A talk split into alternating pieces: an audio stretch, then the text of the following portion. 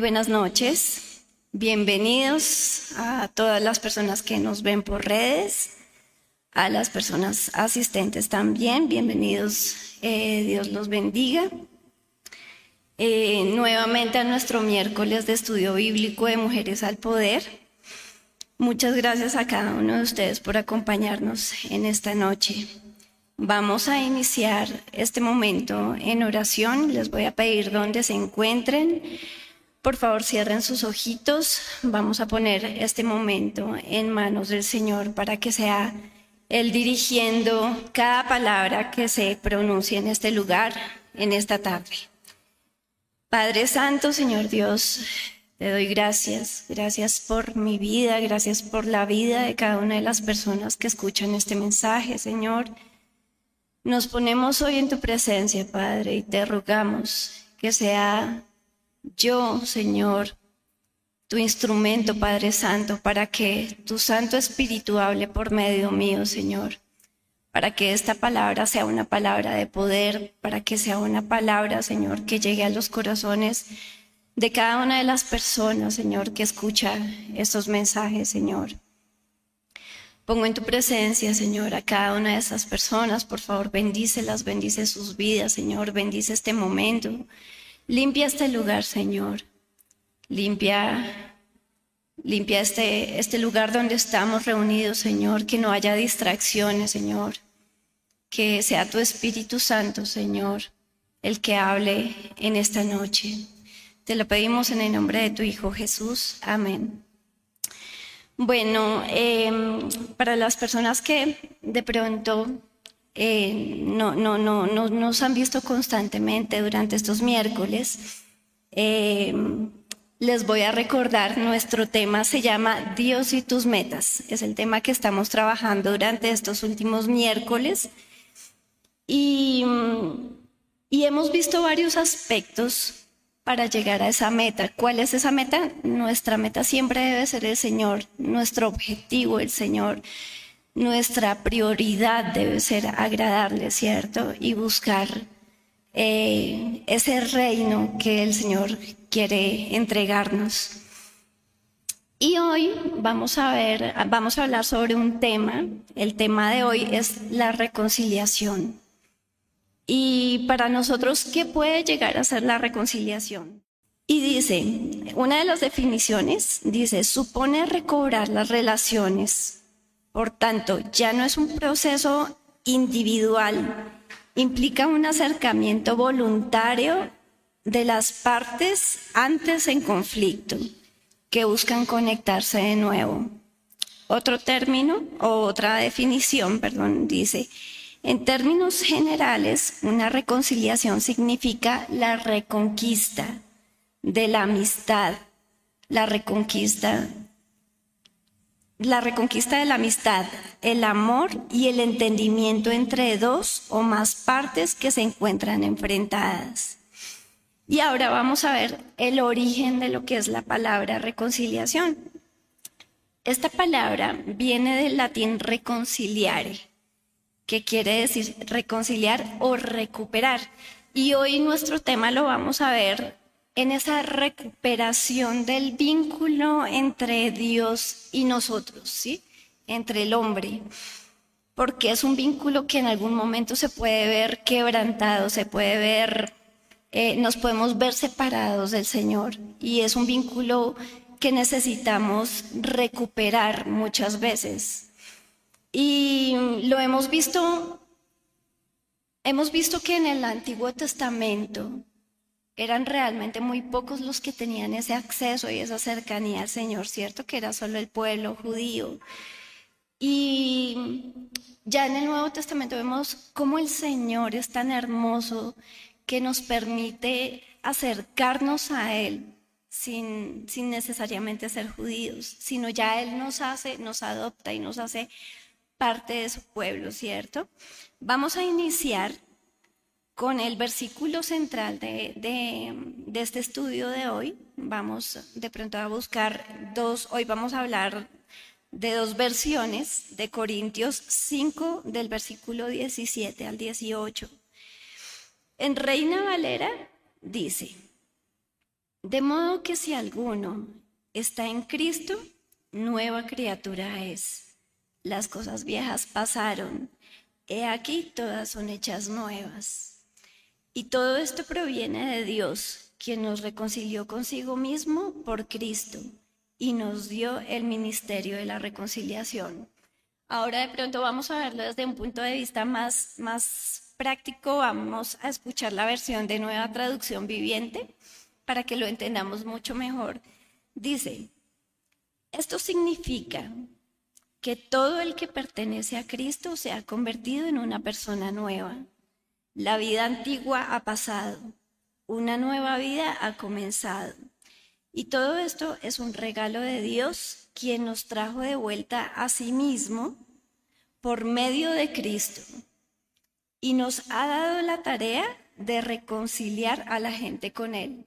Esta última parte es supremamente importante porque aparte de reconciliarnos con el Señor por medio de Jesucristo, también nos llama a nosotros eh, eh, ser, ser pues, transmitir esa palabra para que las otras personas también se reconcilien con Él. Y como esa persona, sin importar su pecado, sin importar esa falta que ha cometido, eh, puede acercarse al Señor, porque así Él lo quiere y Él nos lo demostró entregando a su Hijo por nosotros, ¿cierto? Demostró que Él quiere que nos acerquemos a Él, demostró que Él quiere que también nosotros seamos salvos y nos demuestra de una manera hermosa que es el hecho de haber entregado a su Hijo por nosotros, cómo quiere que nos acerquemos a Él sin importar cuántas veces lo, le hayamos fallado, porque son muchas las veces que nosotros le fallamos. Y algo que no quiere el, el, enemigo es que le busquemos y que nos arrepintamos y que le busquemos nuevamente, ¿cierto? Muchas veces vemos, eh, muchas veces también lo digo por, por mí misma, porque pues en algún momento me separé del Señor y Lili también lo comentaba hace ocho días eh, tenemos una, una, historia muy parecida. Desde pequeñitas eh, conocimos al Señor y llegó un punto en el que tuvimos alguna desilusión de pronto por nuestra inmadurez en el conocimiento del Señor. Nos separamos, salimos dolidas de alguna iglesia y, y en ese momento nos separamos del Señor y empezamos a hacer, como ella decía, la vida loca, ¿cierto? Y son muchas, muchas faltas que nosotros cometemos cuando nos separamos del Señor. Y son muchos pecados y son muchas cosas las que nos separan en ese momento de Él. Y realmente el Señor también nos busca de muchas maneras. Nos busca por intermedio de palabra, por intermedio de una persona, de una canción. Y nosotros a veces nos hacemos a los oídos sordos o permitimos que el enemigo coloque esas, esos pensamientos en nuestra mente de, uy, no, pero usted va a volver después de todo lo que hizo. Y el enemigo lo que quiere es enumerar nuestros pecados, nuestras faltas, con el fin de separarnos cada vez más del Señor. Y lo que no quiere Él es que volvamos, que volvamos a sus pies. Pero pues el Señor es tan divino, tan precioso, que Él conoce, Él sabe perfectamente que la naturaleza de nosotros como, como humanos es pecar, ¿cierto? Por eso nos permitió lavar esos pecados, esa suciedad que nos, que nos pone tan mal frente a Él por medio de la sangre que su Hijo Jesucristo derramó en la cruz. Y, y esa es la clave para nosotros pensar que tenemos, que tenemos realmente y que tenemos acceso a ese perdón que el Señor nos quiere ofrecer. Y, y nos podemos acercar a Él sin importar esos pensamientos, como les decía, que quiere colocar el, el enemigo, nos quiere poner en vergüenza, ¿cierto? Nos quiere decir que no somos merecedores de ese perdón. ¿Cuántas veces no pensamos, uy, no, pero yo de pronto hice tal cosa, tal otra, y yo volver al Señor, no tenemos cara realmente para, para acercarnos nuevamente a Él, ¿cierto? Y como les contaba, en algún momento me pasó y, yo no sabía cómo volver al Señor y así nos ha pasado a muchos de, de los que asistimos a esta congregación o de muchas de las personas que nos escuchan también. No tenemos cara para acercarnos a Él, pero no vemos que el Señor está con esos brazos abiertos a recibirnos si nosotros lo queremos si nosotros queremos encaminarnos nuevamente por el camino correcto. Y, y realmente es, es, es, eso, como les comentaba, lo que el enemigo quiere. Y es a lo que nos llama el Señor hoy, a pensar que por más que hayamos fallado, por más que tengamos vergüenza, por más que no tengamos esa cara para para darle al Señor. Él está dispuesto a limpiarnos, a, perdonarnos y a recogernos nuevamente. Y hoy, hoy les voy a hablar también acerca de una parábola que me parece hermosísima, que tiene que ver con esto de, de, lo que es la reconciliación que el, que el, Señor hace con nosotros. Y es la parábola del, del Hijo Pródigo. No voy a leerles todo el texto porque realmente es un texto muy, muy largo, se nos va todo el tiempo.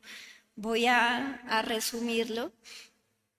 Y, y el, Señor, el Señor nos muestra por medio de esta parábola el amor infinito que Él tiene hacia nosotros y cómo Él está dispuesto a perdonarnos sin importar lo mucho que, lo hayamos hecho eh, poner triste, ¿cierto? La parábola inicia contando la historia de un hombre que tenía dos hijos. Tenía dos hijos y el menor de ellos, perdón, voy a tomar un poquito de agua. Hoy tengo un malestar de garganta.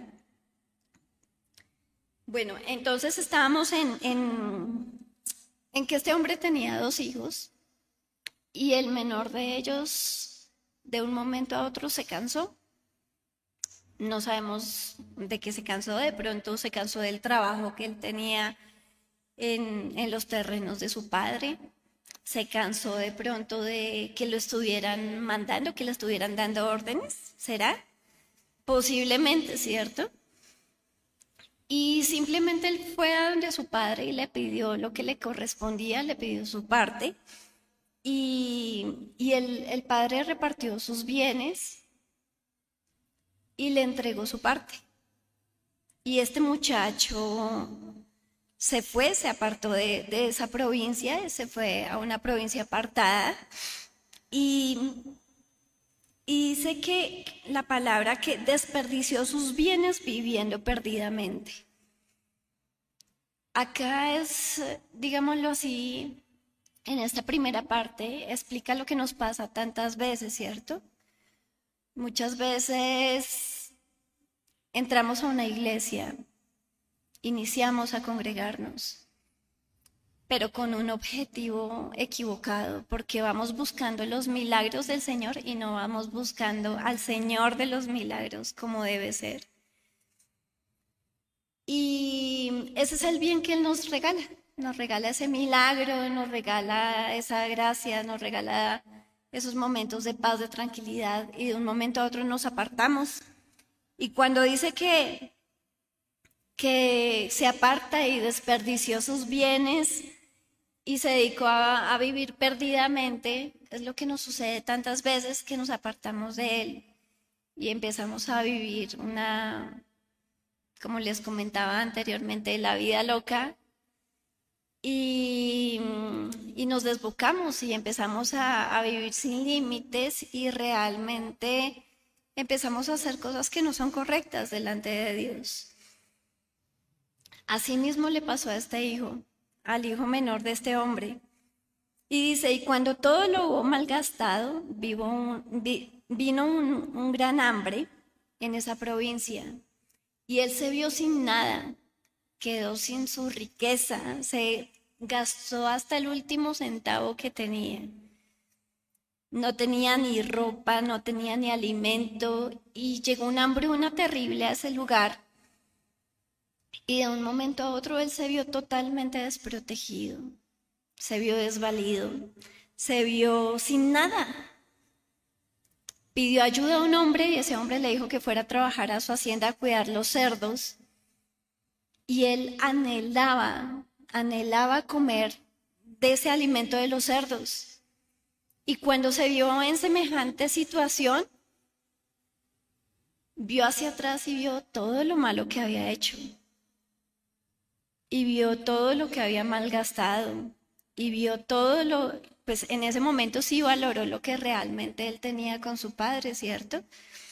Tantas veces no nos pasa eso. Tantas veces no valoramos lo que el Señor nos da. Tantas veces desperdiciamos cada bendición que el Señor nos da y, y hasta que no nos vemos realmente, como se dice vulgarmente, en la inmunda, hasta que no nos vemos tan mal, no recapacitamos. Muchas veces, como dicen, hay que tocar fondo para, para realmente valorar lo que se tiene, ¿cierto? Y tantas veces nos ha pasado eso, tantas veces eh, llegamos a tocar fondo y en ese momento es en el que nos damos cuenta que sin el Señor no somos nada. En este momento, en ese momento, este, este hombre se da cuenta de todo lo que tendría en, en, en la casa con su padre. Y él dice que se arrepiente en ese momento. Él se arrepiente de todo lo que ha hecho. Y dice que si él fuera a la casa de su padre, su padre, y su padre lo contratara como jornalero, que él tendría inclusive mejor alimento que en ese momento. Y ahí es cuando él toma la decisión y dice, me, me levantaré y le pediré perdón. Y le dice que pecó contra el cielo y contra él, contra su padre. Y dice, ya no soy digno de ser llamado tu hijo hazme como uno de tus jornaleros. En ese momento, cuando el padre lo ve llegar, siente tanta emoción y dice que fue conmovido a misericordia y corrió hacia sus brazos y le abraza. En ese momento, en esta parte es cuando, cuando el Señor nos muestra ese amor, sin importar cuánto dolor le hemos causado sin importar cuántas veces le hemos fallado y todo lo que hemos hecho. Cada uno dentro de sí sabe que ha hecho en el pasado. Sin importar todo eso, el Señor nos recibe y nos recibe como ese padre recibió a ese hijo. Y creo que todos conocemos la historia o la mayoría de las personas que, que nos escuchan y dice que, que, el padre mandó a sus siervos a que sacaran el mejor vestido, a que le pusieran un anillo, a que lo limpiaran, a que hicieran una fiesta, a que mataran un, un becerro, el más gordo, ¿cierto? Y así nos recibe el Padre, así nos recibe nuestro Padre cuando realmente llegamos con ese corazón humillado, con ese corazón de verdad arrepentido y dispuesto a cambiar. Porque de nada vale llegar por necesidad, pero sin querer cambiar. En ese caso no vale. El Señor ve y el Señor ve realmente nuestros sentimientos y nos estamos acercando de verdad con, con, con ese corazón triste de haberle fallado. Y pues sigue la historia comentando que llegó el otro hijo y vio semejante fiesta, llegó semejante celebración y pregunta que por qué. Y él se pone bravo, se pone de mal genio al ver que, que su hermano había llegado y que le habían hecho semejante recibimiento. Y, y su padre le dice que pues realmente que no se ponga así, porque dice, lo mío es tuyo. Y hay una parte hermosa que es con la que cierra la, la parábola. Dice, mas era necesario hacer fiesta y regocijarnos porque tu hermano era muerto y ha revivido, se había perdido y es hallado. Y asimismo nos dice el Señor, asimismo nos dice Él en su palabra, porque cuando estamos en pecado, cuando estamos apartados del Señor, es como si estuviéramos muertos, ¿cierto? Muertos en vida. Y esas cosas son las que, las que nos llevan de verdad a una muerte espiritual y nos llevan a estar lejos de Él y a sentirnos vacíos, a sentirnos con esa necesidad de Él. Eh, también tengo pues, otra parte eh, de la Biblia en Efesios, Efesios 2, 1, 3 de Nueva Versión Internacional y dice, en otro tiempo ustedes estaban muertos en sus transgresiones y pecados. Asimismo es cuando estamos llenos de pecado, cuando estamos haciendo tantas cosas que al Señor le desagradan, ¿cierto? Y dice, en los cuales andaban conforme a los poderes de este mundo. Se conducían según el que gobierna las tinieblas, según el espíritu que ahora ejerce su poder en los que viven en la desobediencia. Entonces, ¿qué somos en ese momento de, tanto pecado, de tanta cosa horrible que, que pasamos? Estamos en desobediencia. Dice, en ese tiempo también todos nosotros vivíamos como ellos, impulsados por nuestros propios deseos pecaminosos. Así tal cual hemos vivido, ¿cierto? Siguiendo nuestra propia voluntad, porque hacemos lo que nosotros queremos y realmente no vemos todas las consecuencias de lo que estamos haciendo. Y seguimos. Y no, siguiendo nuestra propia voluntad y nuestros propósitos. Como los demás, éramos por naturaleza objeto de la ira de Dios. Entonces acá vemos como antes, mientras estamos en ese pecado,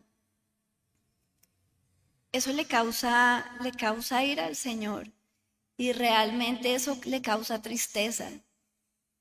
Pero en el momento del arrepentimiento es cuando el Señor tiene ese corazón compasivo como el Padre de, la parábola que les comentaba anteriormente y el Señor nos recoge y sin importar esa falta, el Señor nos da ese abrazo y nos recibe con ese amor incondicional, ¿cierto?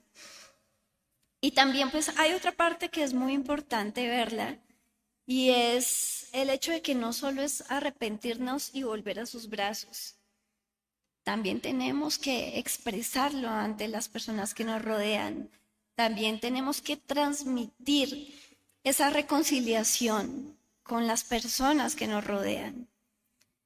No solo la reconciliación con el Señor, que es lo más importante, también nosotros tenemos que reconciliarnos con cada una de las personas que nos rodean, porque de nada sirve, de nada sirve que, nosotros le pidamos perdón al Señor si nosotros no queremos perdonar y no queremos em, olvidar las cosas que nos hacen las personas que nos han ofendido, de pronto las personas que nos han herido.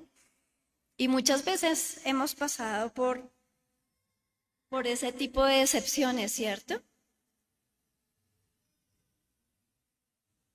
muchas veces em, nos han fallado nuestros padres, muchas veces nos ha fallado nuestra pareja, muchas veces nos han fallado hasta nuestros pastores en algún momento. Nos han fallado nuestros amigos, nuestro mejor amigo, nuestra mejor amiga. Y es ver todos vamos a pasar por, por un momento difícil, por una dificultad. Y es el hecho de ver que así mismo, como el Señor nos perdona, nosotros también tenemos que, que, que ser testimonio de ese perdón, ¿cierto? Y, y hay otra parábola muy hermosa, que es la que nos lleva a, a pensar en, esto que les estoy comentando, que es la parábola del deudor que no perdona. De pronto muchos de ustedes también la han escuchado, ¿cierto? Esta parábola inicia cuando Pedro le pregunta al Señor, se acerca a él y le pregunta que cuántas veces debe perdonar, que si siete veces. Y el Señor le dice, no, Señor, No son solo siete veces, son setenta veces siete, le contestó el Señor Jesús. Y allí el Señor Jesús le dice, porque el reino de los cielos es como, como cuando un hombre empieza, empieza a, a contar la historia de la parábola. Dice que había un rey el cual decidió llamar a, uno de sus, de sus súbditos, ¿sí? Y dice, dice que le debía mucho dinero. Y en ese momento le, le, mandó a llamar a esa persona que le debía tanto dinero y le debía tanto dinero que él no lo podía pagar. Y él ordenó que lo vendieran a él junto con su esposa, junto con sus hijos, junto con todas sus pertenencias. Y en ese momento ese hombre clamó por perdón. Ese hombre dice, cayó de rodillas ante su amo y le suplicó, por favor, tenme paciencia, te lo pagaré todo. Y en ese momento el, rey se duele de, de ese momento, de ese hombre, y lo perdona y lo deja libre y, le perdona su, su deuda, ¿cierto? Pero también nos muestra esta parábola que cuando este hombre sale libre, sale donde, donde otro, otro, otro hombre que le debía, otro compañero suyo, y él le debía unas pocas monedas. Sin embargo, este hombre lo acosa y le dice que le tiene que pagar ya y que él no puede esperar. Y no tiene, no, no, por más que el otro le, le, pide un tiempo, esta persona no, no se duele y le dice, no señor, yo necesito que me pague todo de una vez y lo manda a la cárcel. En este momento, otros, otras personas que lo estaban viendo, otros siervos, se dieron cuenta de lo que estaba sucediendo y le comentaron al rey lo que había sucedido. Y entonces el rey le dice, le dice, siervo malvado, te perdoné esa tremenda deuda.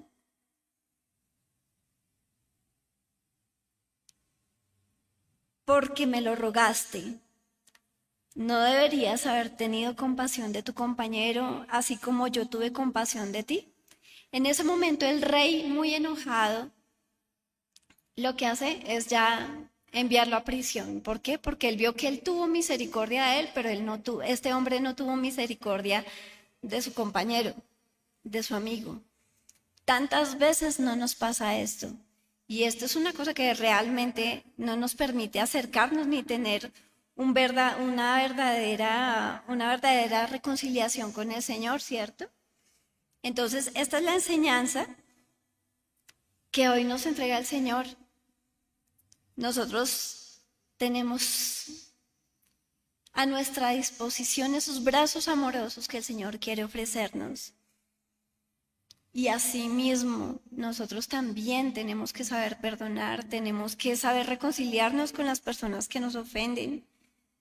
Y voy a cerrar con este versículo que es Mateo 5, 23, 26 de Reina Valera 1960. Dice, por tanto, si traes tu ofrenda al altar y allí te acuerdas que tu hermano tiene algo en contra de ti, deja allí tu ofrenda delante del altar y anda, reconcíliate primero con tu hermano y entonces ven y presenta tu ofrenda.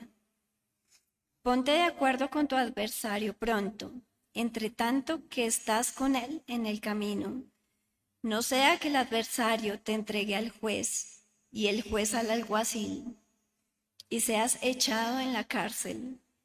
De cierto te digo que no saldrás de allí hasta que pagues el último cuadrante. Entonces, este es el versículo con el que cerramos, con el que el Señor realmente nos regala esta palabra para que pensemos, para que pensemos en esa misericordia, ese amor que Él está dispuesto a entregarnos, pero también ese amor que nosotros tenemos que compartir.